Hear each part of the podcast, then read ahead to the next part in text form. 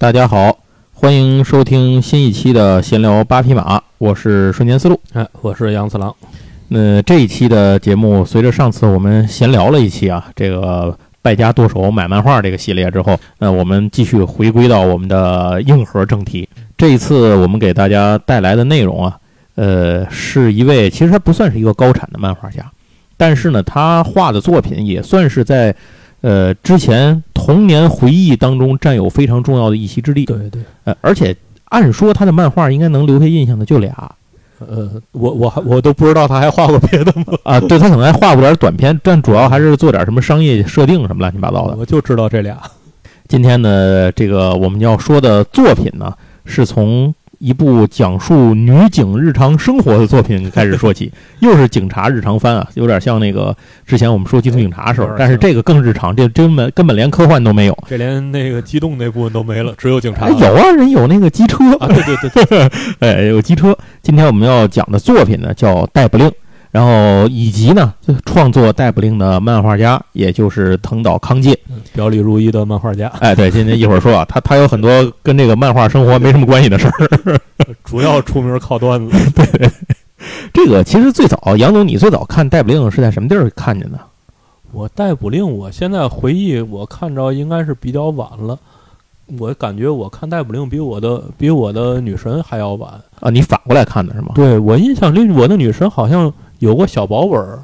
然后才会有的那个厚一点儿的。对对对，是但是逮捕令我没见过小薄本儿，我见过逮捕令见着的时候就已经是厚的了。我的女神，我都不记得有小薄本儿。就是《逮捕令》，其实我最早看见是什么时候呢？画书大王上连载过，哦嚯，当时叫什么呢？它不叫逮捕令，叫女警快车逮捕你。哦，这这这漫画我还见过名字是皇家俏姐妹，啊，对，一会儿一会儿说，一会儿底下底下都有，底下都有，就是就说他这个当时在画王上连载的那个，就是画王上当时登的那个名字叫《女警快车逮捕你》，对，然后后来呢，这个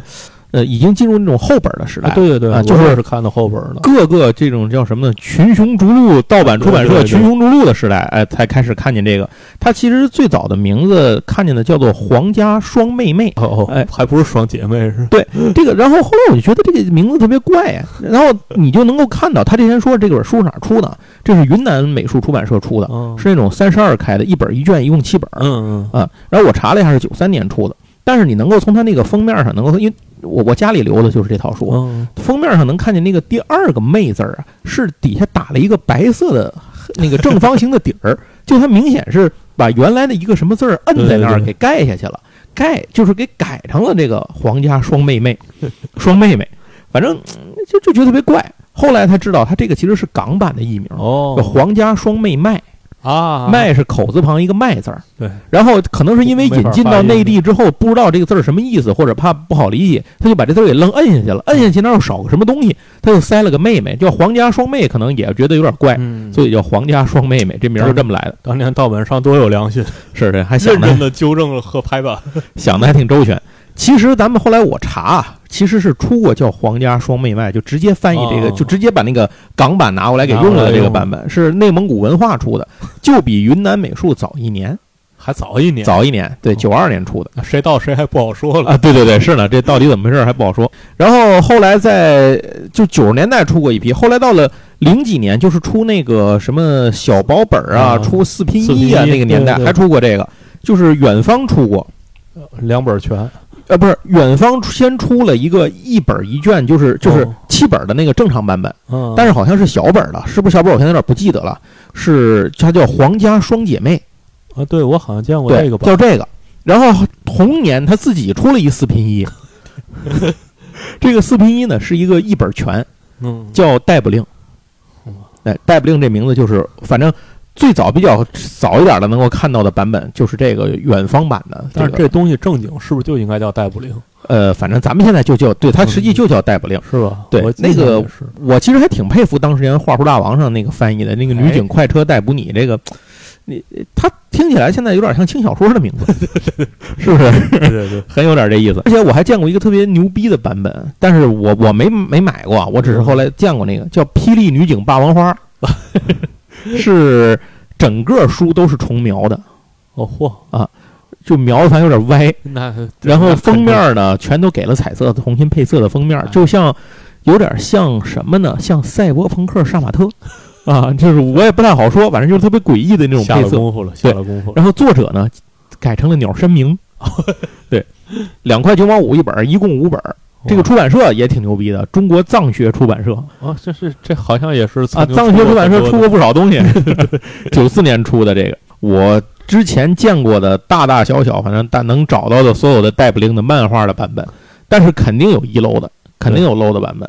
总之，比较庆幸的一点，就是因为逮捕令这个漫画吧，它本身不长，嗯一共就当时的这个单行本一共就七本嘛。对嗯，所以这个呃，当时看就看见了全部的，不像我的女神，我女神拖拖拉拉的，可能她连载到我的女神到连载结束的时候，能把咱这个边出盗版都耗死了吧？应该是因为我女生呃，现她应该是四十八本嘛，单行本的话，她一直出到了，你想她是我的女神是八八年连载的吧？她一直连载到一四年。一四年的时候，肯定咱这已经不弄没有盗版这个这些出版社，正版都没有。对啊，这就这些东西都没有了嘛，所以你就肯定没得看。这个这就是为嘛我没有看我的女神，我一直没看，就是因为当时看不全。我对我的女神印象就停留在大概二十五六、二十八九的样子，就是大概就这个数的那你。那你看了还不老少了，它全四十八卷呢。就是四十八卷这事儿，我是就直到我现在买这个这个啊爱爱藏版，我才知道原来有这么多。呃，反正这个我的女神这事儿，反正是够口了，就就这陪伴一会儿咱们再对，咱一会儿再细说吧。对，咱一会儿再细说这个事儿。咱反过头来还是先说说逮捕令吧，因为毕竟是逮捕令这部漫画让我认识了藤岛康介这个人。逮捕令这个漫画呢，其实它讲的就是刚才咱也说了，它讲的是日本警察的一个日常番。嗯嗯，讲的是东京都下属的这个莫东莫东警署，这是一个虚构的一个地方，它不像那个啊葛市区归有公园前派出所 那真有这么一名，这个没有，这是它虚构的。然后这个这个警署里头呢，那个有两个女主角，嗯一个叫小早川美幸，一个叫石本夏实。他们这两个人呢，是莫东署里面的，算是一对儿黄金搭档。嗯，但是这里要说一下，就是如果您看的是动画版的话，会发现动画版跟漫画版有些地方是不一样的。对，因为动画版一开头的时候讲的是那个夏实来报道嘛，结果迟到了。第一天就晚了嘛，结果他被那个呃署长就分配他去找了一个搭档，就是美幸嗯。但是漫画版一上来的时候，他俩已经是搭档了啊。对，哎，我我印象里头大概是这个样子。这两个人物呢，具有的完全不同的性格，嗯相当是一个，一个是这种像夏实是属于那种就是特别直爽，呃，性格比较活泼，然后有一说一，有二说二，什么事儿都挂在脸上，喜怒哀乐都都立刻反映出来的那种，而且他拥有特别牛逼的运动反射神经 和非人类一样的怪力。这个怪力到什么程度呢？他有时候他们车开得太快，他可以横过来从车车门把那个车门打开之后，俩脚去绞杀，协助那个汽车停车，然后然后特别牛逼。呃，这是夏实啊。对了，有一点，我记得以前的盗版的很多版本里，把夏实的名字翻译写成了千本夏实，啊对，实际它应该是没有那个千上面那个撇儿，嗯它应该是十本夏实。嗯，在在这儿咱们就您知道我们说的这个称呼从哪儿来的就完了啊。呃，另外一个美性呢，是一个属于那种就是心思比较缜密啊，然后而且人呢，他其实他的性格上更偏向于日本传统女性的这种，一个像夏天，一个像秋天。哎，对对对对对。但是夏这个美性跟夏实有一个地方其实是一样的，就是非常坚强的自我的这个内核。啊，这个东西是两个人是一样的，所以可能两个人才能最后成为一个好朋友嘛。从个人能力上来说呢，呃，如果说这个夏实呢是输出，就是战斗力输出，那美幸呢其实更多的他是担任一些呃技术支持，然后像是他首先他有一个特别牛逼的技能，就是这个叫什么机械操作和这个机械维修方面的这个方面的能力。他自己的那个警车，好像他们整个木东署的警车都是他负责维护的，而且他自己的警车是被他自己改过的，那个 里面有一些特殊的机能啊。然后美信呢，还有一个能力就是像什么，就反正技术方面的他都沾边儿。再一个就是有超强的驾驶技术，他驾驶技术可能也是他们全属最牛逼的吧这个应该是这本书里最牛逼的，嗯，个别有几个跟他同级别的，反正很少。基本上如果要死磕的话，反正我我估计还都是他最牛逼。这两个人呢，他们的日常工作其实就是一般的巡警，他们俩好像的阶级就是巡查吧，一开始的时候是就是最低级的巡查。然后后来慢慢的随着作品的这个进展，后来他们俩的职位也有变化，我印象里头。但是一开始就是普通警察，他们俩要做的最重要的事儿呢，就是日常巡街，那就巡逻，就开警车巡逻，一般就是开个罚单、违章停车呀、超速啊，反正最多的事儿就是对于他们来讲最牛逼的事儿，一般就是像有个小偷啊什么的，这都属于大案子了。然后碰上还有那种就是说马路上胡乱开车的，嗯，说飞车党、对是吧？这都属于比较牛逼的事儿。整个作品里面其实就是一种日常的生活，就是您想日常翻什么样，这就什么样，都是一些以这种单元剧的形式来体现出来的。而且这部作品最大的特点没有男主角，哎，对，它是一个双女主的设定这个还是挺少见的。并且这个里头，当然你不是说没有男性角色啊，你包括美性，比如说他他们那个呃，这个警署里头有一个骑警叫中岛，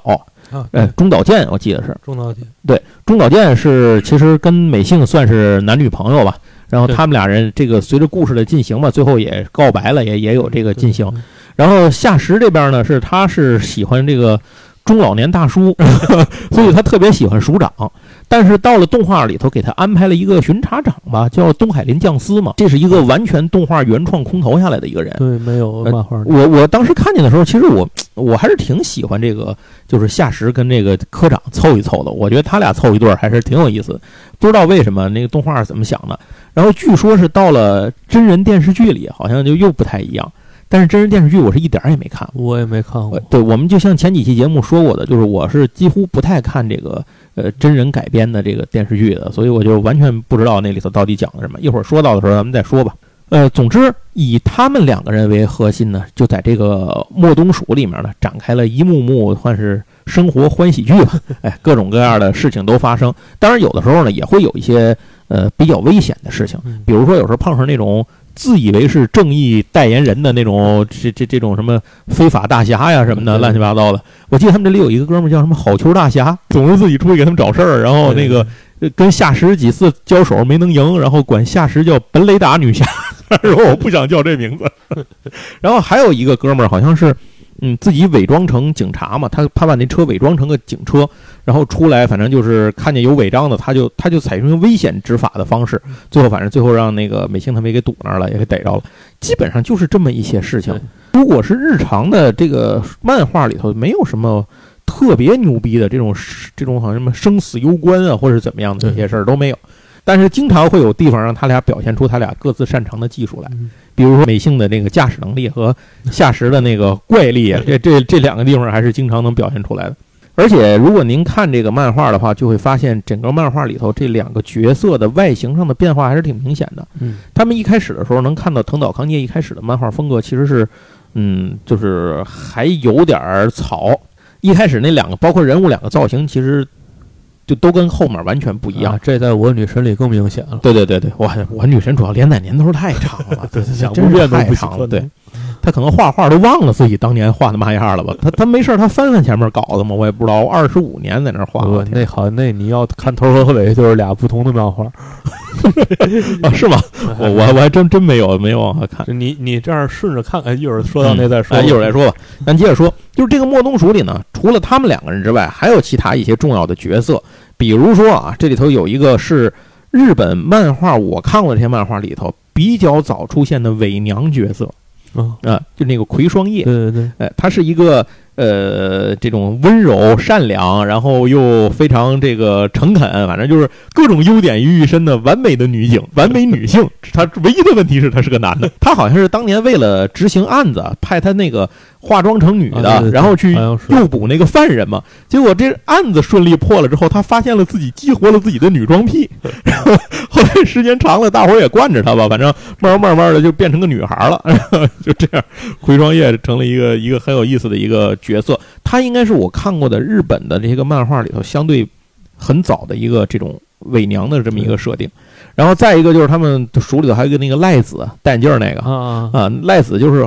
他是因为警校毕业的时候因为运气好。反正就是考了一个挺牛逼的，是第一还是考的什么？反正考的挺牛逼的，但其实他没那么大本事。然后大姐唯一的爱好就是八卦，就是各种传话啊，然后反正搞个什么事儿啊，然后呃经常给别人造成一个就是把没的说成无中生有这种，大姐经常干这种事儿。然后再一个就是你像那个中岛健嘛，中岛健是骑警那边的，他们这个呃是专门负责就是就是咱们的那个骑摩托的那个巡警，嗯那他们其实是这个，因为日本好像警察是不分这个呃专门分出是这个交通警的是吧？他们好像是不专门设立交通警察的，他们好像就跟美国一样，样嘛，就是他们没有专门设立出交通警察吧，对，就是他们这些巡警好像也什么都管，对吧？就是什么都管嘛。对嗯所以他就是中岛健就是这样这么一个角色。然后这个人呢，就是虽然跟美信两个人属于是情投意合吧，故事里头也是两个人，大家都看出来了，两个人自己也知道，但就是抹不开这个面儿，或者就是中岛自己吧，就是有点有点这个太直男了，其实就是好多事儿呢也不知道往前推进，还得靠美信去把这个事情一点点的往前推进，反正就是大概是这么一个情况。那就围绕着这样一批人，每天发生在警署里的各种呃这种嬉笑怒骂的各种乱七八糟的事情，然后把这些事儿凑在一起，就是逮捕令这个故事从头到尾了。然后其实他们他主线去讲的东西呢，没有什么太多的让人觉得荡气回肠的这些或者生离死别的这些事儿，也没有国仇，也没有家恨，就什么都没有。但是他讲述的是这两个女警身上通过他们的一言一行，他们的日常的这些个呃行为，还有他们的所见所闻所感，给大家带来的一种不一样的感受，就很清新这个感受就。是单元剧形式的，主要是立人物，对，没错儿。所以这个这两个人物角色，就是作为双女主没有男主角的这样一部作品，我觉得还是相当不错的。嗯，很这这事儿就是有稍微有点遗憾的，就是因为这个漫画它后来那个，因为它刊登的那个杂志停刊了。啊，所以他最后就就不再不再画了对。呃，如果还能够继续画下去的话，不知道后面还能画出一些什么有意思的但是这。仍然是非常成功的一个漫画，虽然只有这么七本，但是这形象其实在好多年里边儿一直能看见。对，好多年里也一直在变，就是最重 最重要的是那个谁，那个美幸啊，一开始的时候他不是美幸不有一大长辫子对吗？我我特别喜欢他那个长辫子这个造型，但是他一开始的时候其实是个短头发，对，那后来从第三第三集还是第四集里才开始头发突然变长了我觉得这可能是编辑当时的沟通的结果，啊，对，有可能能增加一下辨识度啊，对有点区分感。对对对对，我估计是，别最后跟安大冲似的。你猜这是谁？这部作品呢，除了一开始出了七部漫画之后，嗯，他还出了后面这个，在一九九四年推出了 OVA。对那一九九四年九月二十四号呢，推出了第一集，后面陆陆续续又做了几集，反正一共做了四集 OVA。做完 OVA 之后呢，反响还不错。那么在一九九六年二月二十三号的时候，这个 TBS 电视台呢就开始播放了呃 TV 版。TV 版呢一共五十一集，这就是咱们在国内引进的那那一套 TV。电视台不是播过《逮捕令》吗？啊为什么大伙儿知道《逮捕令》这个名字呢？不是因为刚才那个盗版漫画，主要是因为电视台播放的时候叫《逮捕令》。啊这个其实是《逮捕令》TV 版的第一部嗯，一共五十一集。这五十一集里的前面几集呢，就前四集啊就是 OVA 的浓缩版，就是帮你回忆一下前面是个什么。哦我们出过 OVA 啊，讲了大概一什么事儿，然后我跟您说一下。其实 TV 版的原创内容是从第五集才开始的。嗯嗯就是这样。而且他一开始啊，呃，计划是演半年，嗯结果演到半年的时候，收视率因为很高，这个反响很好，所以又追加了半年。哎这样最后一共是五十一集。在一九九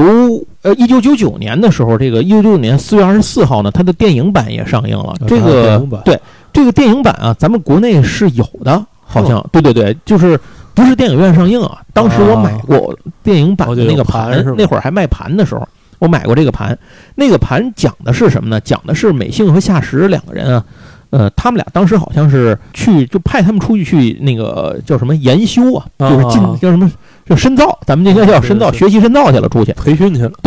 嗯，对对对对对，没错没错，出去培训去了。等于过了，这是一年多没归队。然后这个电影版一开始的时候呢，就是这个集训结束了，他们两个人呢分别回到了这个莫东署，然后继续开始他们的工作。电影版就不是这种日常的小事儿了。嗯电影版里头呢，它是它是警方一开始的时候发现了一个一批枪支，而且根据警方的线索发现，这批枪支只是整个枪支计划走私计划里的一部分。这批枪重要的是，它不是那种走私从一个地儿卖到一个地儿，他们是在分批的走私，陆续进入东京，哦，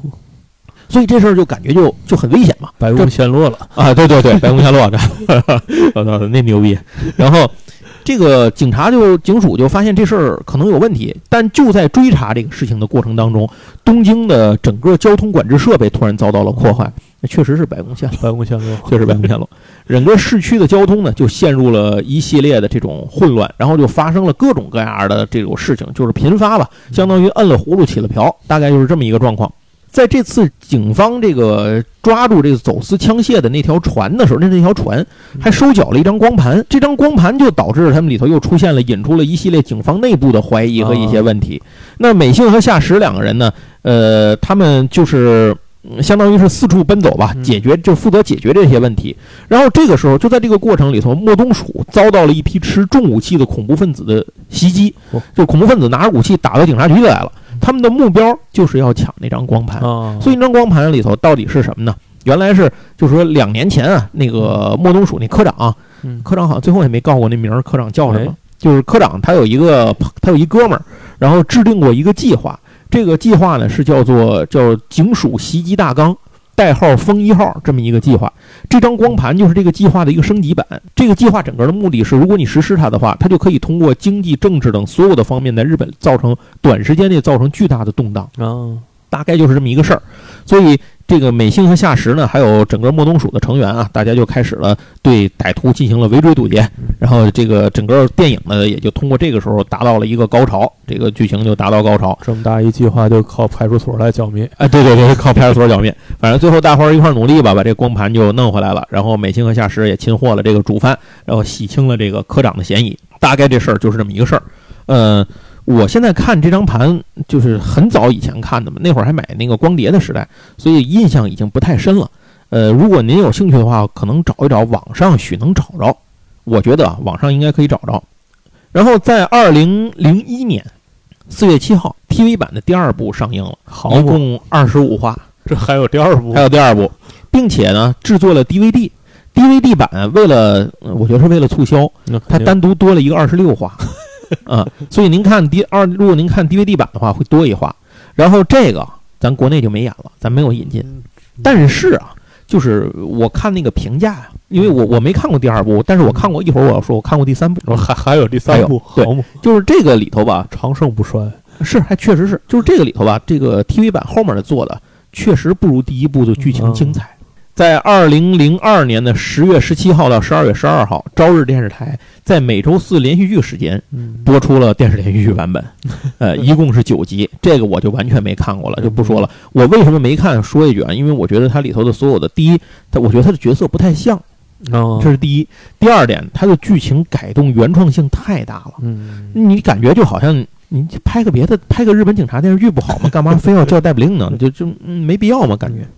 接下来，在二零零七年的十月四号的时候，那个 TBS 呢又播放了第三部 TV 版。这第三部叫《逮捕令：全速前进》，一共二十三话。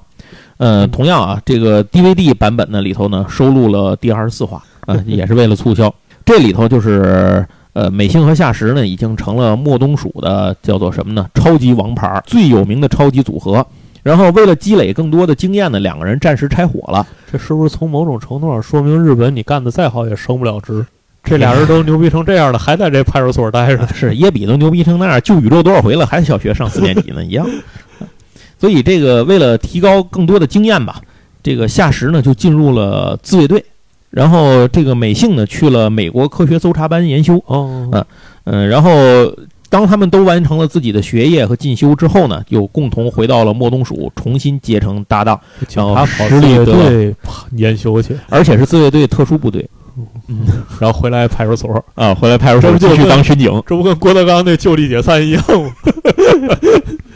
对，反正联合国整那么大事儿，然后就地解散就，地解散了。对对对，反正基本上说吧，这个故事呢，大概讲的就是这些。呃，逮捕令的最大的特点，刚才咱也说了，因为它没有一个特别怎么样的一个主线的东西，嗯所以就是您看的话，随便抽出来哪本看看完塞回去也都差不太多。呃，虽然它有一些剧情上的推进啊，但但是影响并不是太大。总而言之，《逮捕令》这部作品呢，就树立起了藤岛康介这个作者的人物来了。嗯，也是通过这部作品，才让读者知道了有这么一个人嗯。而且呢，后来的这个《我的女神》里面的很多东西，都可以说是在《逮捕令》的连载期间，藤岛康介所形成和树立下来的。那现在咱们就该说说呃藤岛康介这个人了。但刚才也说了，藤岛康介今天有好多段子，这主要的段子其实跟他画漫画没什么关系。呃，咱先说说藤岛康介这个人吧。他是一九六四年生人，七月七号出生于日本东京都。哎，咱们前面讲了好多漫画家，好像这是头一个出身于东京都的。嗯，不过他小学三年时就搬走了，三年级的时候，呃，搬到了千叶，所以他小时候呢，其实是在千叶长大的，就一直到高中毕业，他都在千叶县。因为他父母的工作很繁忙，对他照顾不多，所以他就是自己哄自己玩儿，经常是那种双职，他就算双职工家庭是吧？有点这种。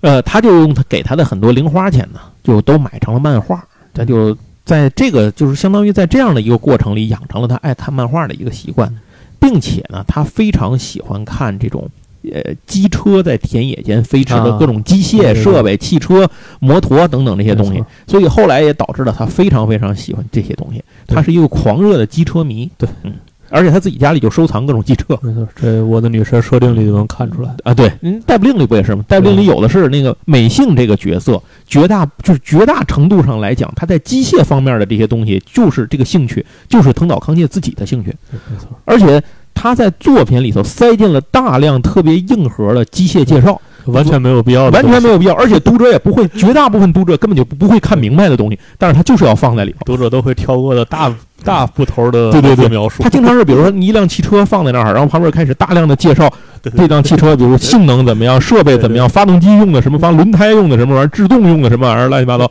等等等等，就给你介绍的特别细，翻好几页全讲这，就是总有这种，然后改装这车是怎么改装的，什么的乱七八糟的，就是这样。这些都源自于他的乐趣，就是童年的兴趣。呃，那就在这样的童年当中呢，他就养成了第一喜欢这些机械，喜欢汽车，喜欢机车；第二呢，他就喜欢画漫画。嗯，哎，自己就喜欢上了，而且他特别爱看《银河铁道999》啊这部作品，对他有深远的影响。藤岛康介小时候最早的理梦想是成为一名机械师，嗯但是就是因为看《银河铁道999》，让他产生了想成为漫画家的这个理想。干脆把机车画到漫画里算了，对，二合一了是吧？我就不修了，对，既然我不能开着机车画漫画，那看漫画我就只能在漫画里头画机车了。我可以画一个修漫画在漫画里修机车的人啊，对对对对对，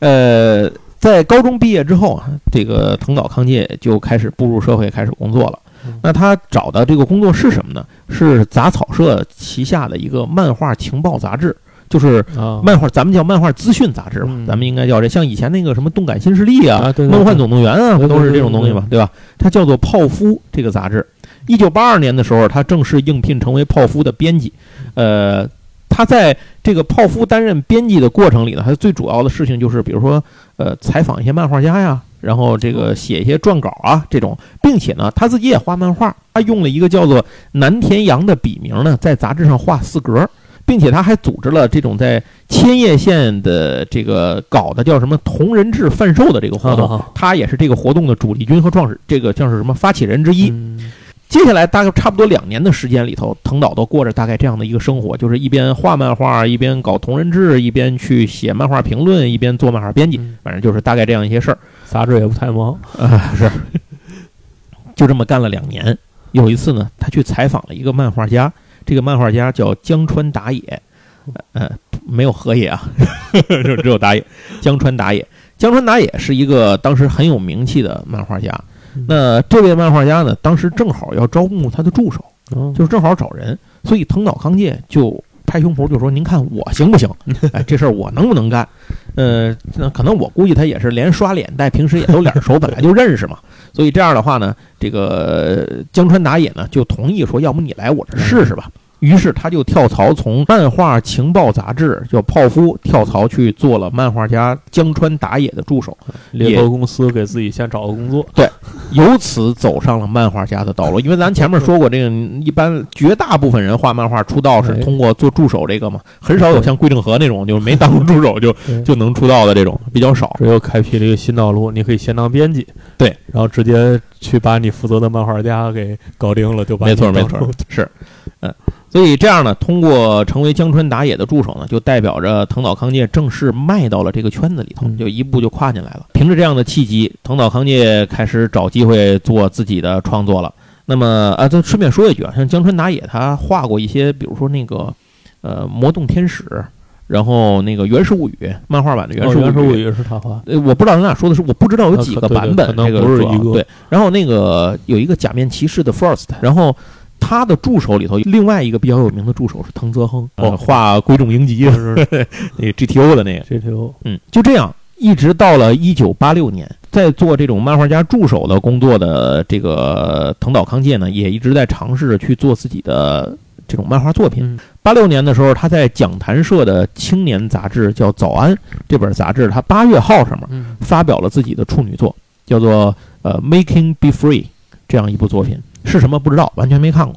这部作品呢发布之后呢，大反响还不错，那就反响还可以。嗯杂志社呢也觉得他可以去考虑出版一些连载一些作品了。嗯于是，在一九八六年的九月份，《逮捕令》正式开始连载，这一直连载到一九九二年杂志停刊，嗯，这个《逮捕令》才宣告完结。那他这真是挺行的，第一个就开长篇了，对你，你看看归正和，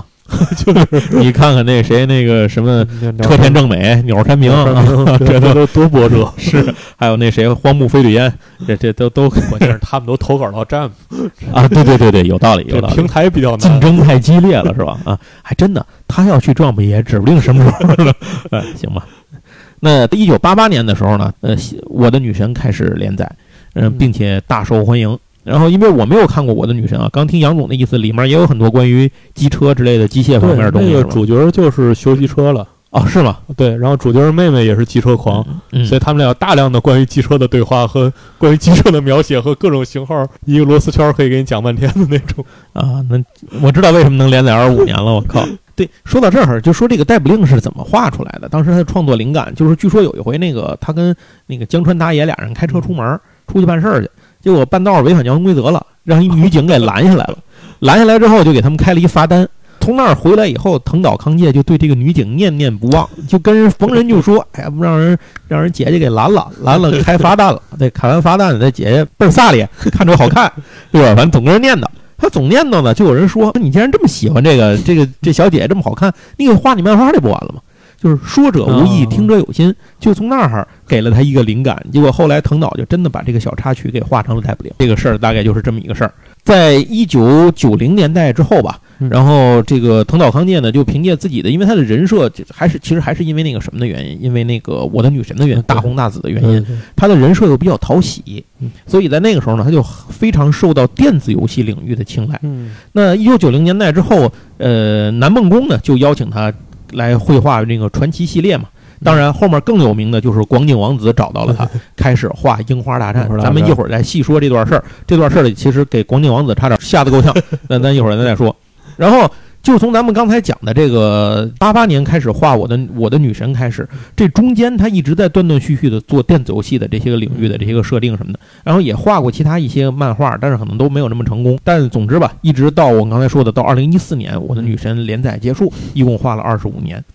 并且在二零零九年的时候，我的女神获得了第三十三回讲谈社一般部门漫画奖，嗯、拿到了这么一个奖项。哦基本上关于他的事情呢，漫画生涯的事情就是这些嗯。呃，如果他就这么说这些事情呢，就感觉其实也没有什么，一个普通的漫画家。那么我们下面要说一些他不普通的地方啊，一般的漫画家不会经历的部分。为什么变成了人生赢家？哎，为什么变成了某些人眼里的人生赢家。对，二零一六年六月二十九号，呃，日本有一个非常著名的 coser，这个 coser 叫做呃玉家猫梦，嗯哎，这个女孩儿，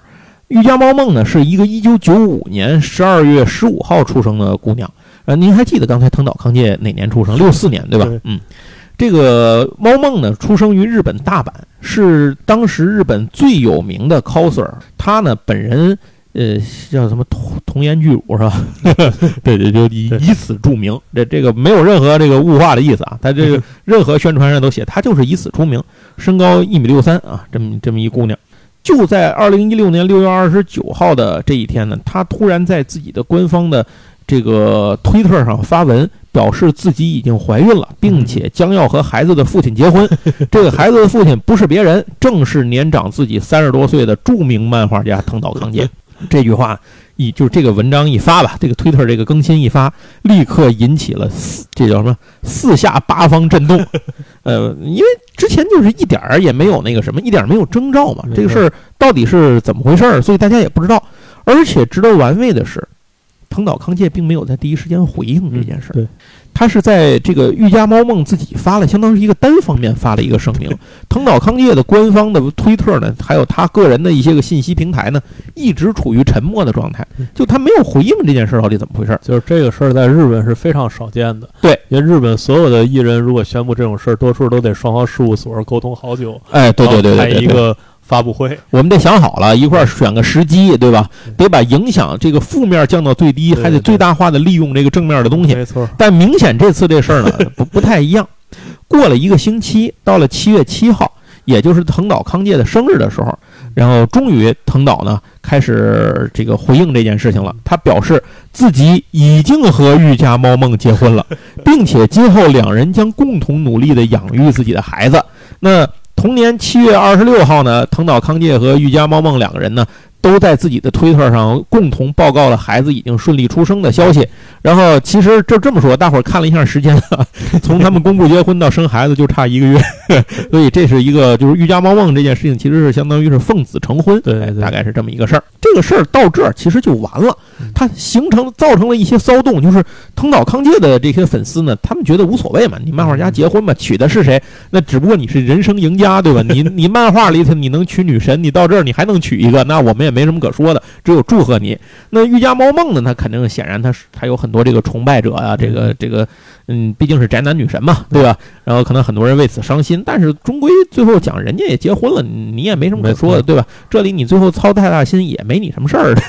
呃，就大概是这么一个情况，所以这事儿呢也就过去了。如果是一个正常结婚的新闻，就到此为哎，到此就为止了。那么在这个在此之后呢，就是一片岁月静好吧。嗯然后这个这事儿反正就过去了，因为你这个娱乐圈或者什么比他俩牛逼的人有的是，这事儿层出不穷，对吧？这这这没完。可是没想到，在过了一年，一年多吧，这二零一七年的十一月七号，日本非常有名的一本八卦娱乐杂志叫《周刊女性》，突然间爆料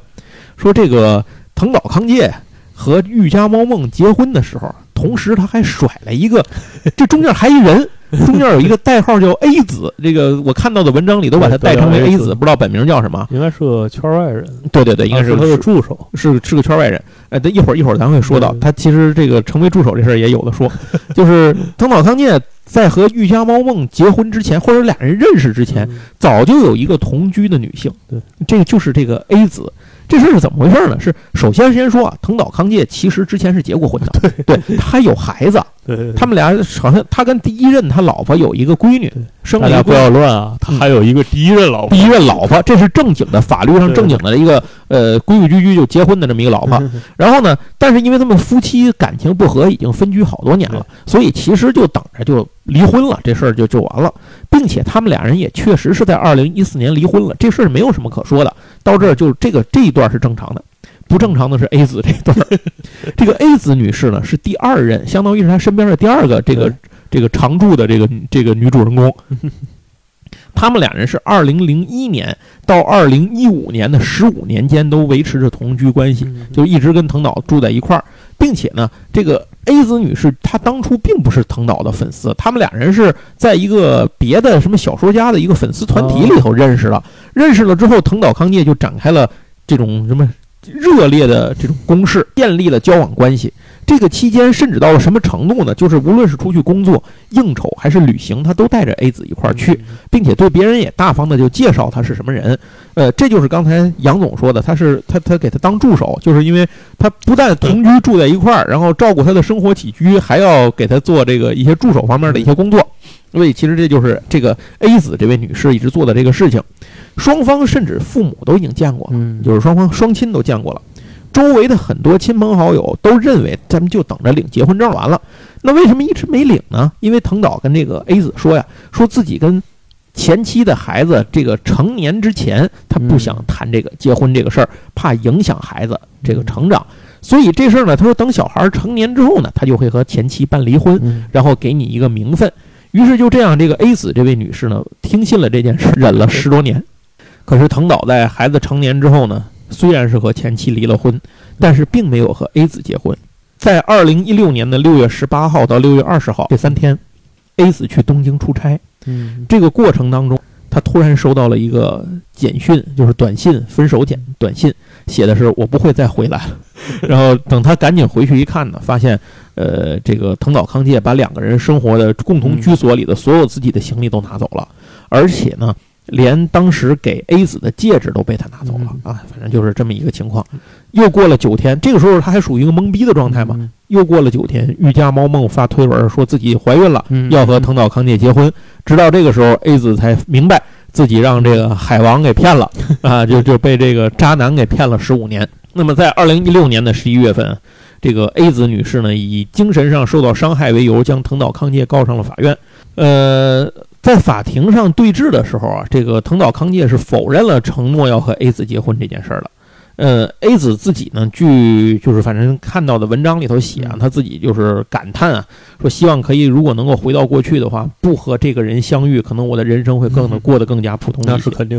的。大概是这样。然后返回来，后来再说这个玉家猫梦这边啊，玉家猫梦等于是跟藤岛康介结婚之后呢，后来一六年七月二十一号出版了一个出了一个电子游戏 PS 四的游戏，那个《黑蔷薇女武神》，然后这个人设是藤岛做的，哦里面呢有一个女二号这个角色，她是配音演员，就是这个谁，就是这个玉家猫梦。嗯啊但是呢，因为玉家猫梦从来没配过这种音，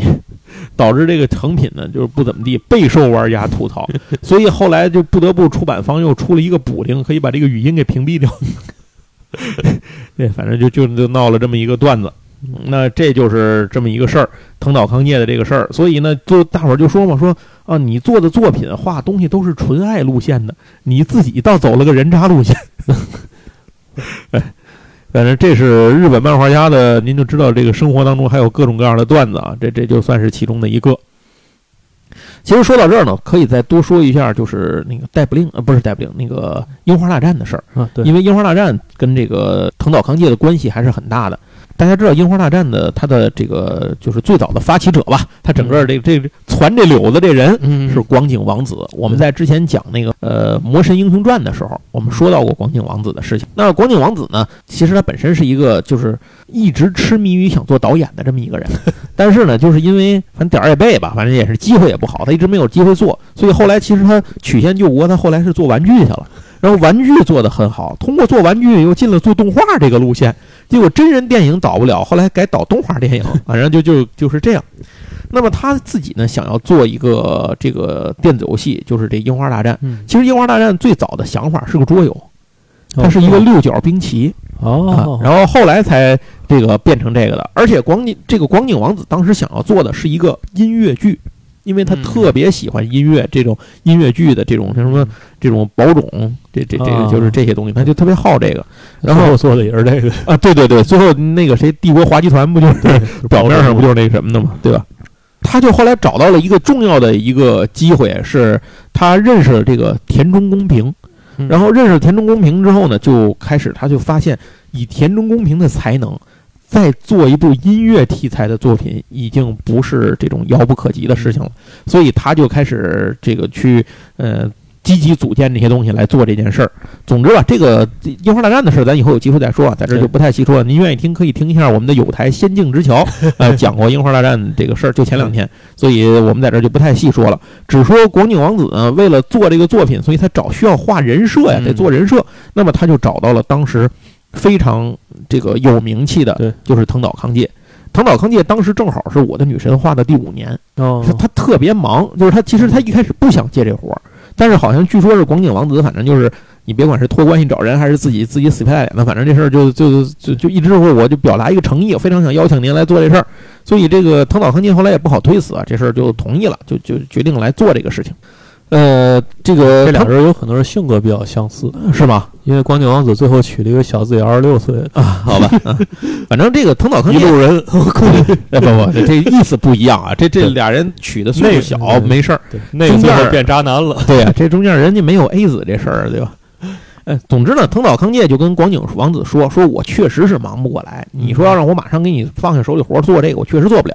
但是我可以接受先给你做这个东西，但是只是可能比较慢。”完了，广景王子说：“没事儿，他说你至少在一九九四年这年内呀、你把哦女一号的造型给我做出来，我拿着这东西好出去说事儿去。”嗯，就是我不能凭空跟人说，哎对吧？他现在手里头都是一些找别人画的一些草稿什么的，就是这个不看着就不太吸引人。你给我做一个，我就可以说这是由藤岛康介做人说的。哎，对对对对对，就就强强联合嘛。嗯，然后唐岛康介说：“那行在吧。VC 路演里经常看见的桥段。”对，他说：“那行吧，那我他说那我就给你做这个。他说那就一年之内我给你把这事儿做出来。结果呢，这个事儿呢，就是藤岛这个广景王子就信了嘛。信了之后呢，然后他就开始去开发的其他的东西，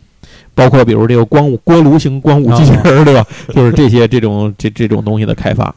到了一九九四年末，藤岛康介的人设没有任何进度，进度为零。忘了，然后那就不知道反正怎么回事吧。但是当时呢，已经要到了游戏必须得递交这个就是企划书的时候了。那怎么办呢？就光景王子没词儿啊，只能拿着临时人设和就画的那种示意图啊，嗯到世家去开会去。结果到那之后呢，这个拿着这东西给人一看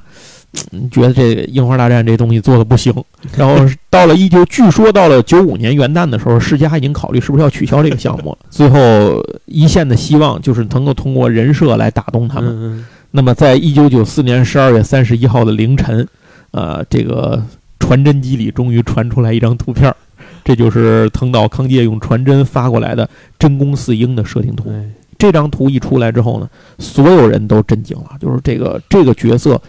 他当时给那张设定图就是那个真宫四英，然后站在那儿，侧面对着对着他，哦左手持刀，右手右手要去握刀柄抽刀的那个动作，就是他特别有名的那个人设那个动作，肯定能行。所以他就立刻广景王子就把这个图拿到世嘉总部给他们看，赢得了这个一致好评嘛，嗯得到了肯定。这个项目要取消的这个危机呢，也就就此度过了。那之后，藤岛康介用了两个月的时间，以平均一周一章的速度啊，来完成了所有的人物的设定稿。其实后来有人接有采访过藤岛康介嘛，藤岛康介自己说他最喜欢的角色是李红兰，哦呃，对对对，因为李红兰是玩机械，械的。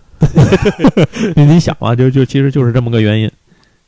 所以这就是藤岛康介和这个什么和这个樱花大战之间的关系。当然，咱又回到刚才咱们说的啊，樱花大战呢，在 PS 四后来不出那个新樱花大战嘛，那对，大伙儿发现新樱花大战的设定竟然不是藤岛康介，前面这么多部都是藤岛康介做人设，这怎么突然换了呢？换成谁了呢？换成死神的那个作者啊那个久保带人，就我的明显风格不一样。我说实话，你看惯了前面樱花大战的人，你绝对是接受不了的。你咱不是说他画的不好，而是这东西变了，他就味儿你还不如做个别的呢。所以这样的话呢，就大伙儿就就是就是说，那你换了这事儿，你肯定要损失粉丝是吧？但是也没办法，为什么要这么做？就是因为《樱花大战》是一个一贯标榜纯爱的作品，它里面在选项的时候，咱们如果您玩过，您就会发现，如果你选的朝三暮四的选择，对最后谁也成不了。没有后宫结局，对，没有后宫结局，你只能照一个死磕。那既然连做人设的人都不这么干，那你这个作品以什么立场来这么出呢？所以没办法，才把藤岛康介给换下去了。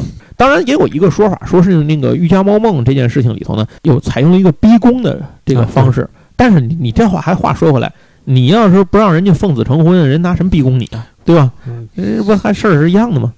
就有一种说法，这个头脑在这十几年里不定干过多少这类事儿。对对对对，后来不是有人专门画过，有人画漫画嘛？那个专门讲那个揭露，我忘了那漫画叫什么了，就是专门揭露 cos 圈啊，什么这些个漫画啊，什么这些圈子里头这各种潜规则呀，什么乱七八糟事儿的。里头重要的有一有一期那个男主角，就是一看就知道是画的他俩，你知道吗？只不过那男的设定是三十多岁，不不是那个什么，不是那个藤岛康介这岁数，但是你一看就知道是这个。然后那个女的。那个就是在那个设定里头，那个漫画家就是一看就知道是藤岛康介那个漫画家，就说他他的他的一大爱好睡 coser，然后是这个什么就是相当于做这个事儿嘛，类似于这种，那个就是吴亦凡附体嘛，干这些活儿。然后那个女的呢，也不是什么好鸟，就是也是私生活混乱，反正就就这么一个段子。而贵圈真乱，对，反正就只能说是这个贵圈真乱了这件事儿。总之。就是从这儿开始呢，藤岛康介这个人设就崩了。然后据说当时他的推特都被骂的，就是 他自己没办法把推特评论都给关了啊，就就大概是这么一个程度。其实讲到这儿，差不多藤岛康介能讲的东西也真的就讲完了。剩下一个就是想请杨总给补充一下我的女神的东西了，因为我的女神我没有看过，就是当时我完全没有看过。我其实只知道我的女神大概它的剧情讲的是，就是是一个什么事儿。主人公许了一个愿，女神在我身边。啊，就真给他了，真分。他是好像是他打电话打到了一个那个什么是打到女神那个事务所去了是吧？啊，然后整个这个故事是讲什么呢？也有主线吗？呃，就刚才说的就是这故事就讲这个，二十五年，二十五年四十八卷就讲这事儿是吧，对，就二十二二十五年这俩也没成，然后最后成了的故事，大概就是这意思啊。就最后最后最后就是他他成了马拉松，就是一个二十五年的马拉松。然后那个这是女神是姐儿仨。